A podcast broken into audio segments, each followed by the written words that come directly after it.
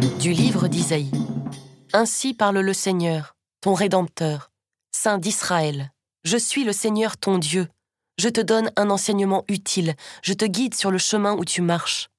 Si seulement tu avais prêté attention à mes commandements, ta paix serait comme un fleuve, ta justice comme les flots de la mer. Ta postérité serait comme le sable, comme les grains de sable, ta descendance. Son nom ne serait ni retranché, ni effacé devant moi. Sortez de Babylone, vite, quittez les Chaldéens. Avec des cris de joie, annoncez, faites-le entendre, propagez-le jusqu'aux extrémités de la terre. Dites, le Seigneur a racheté son serviteur Jacob. Ils n'ont pas eu soif dans les lieux arides où il les a conduits. Il a fait sourdre pour eux les eaux du rocher. Il a fendu le rocher. Les eaux ont ruisselé.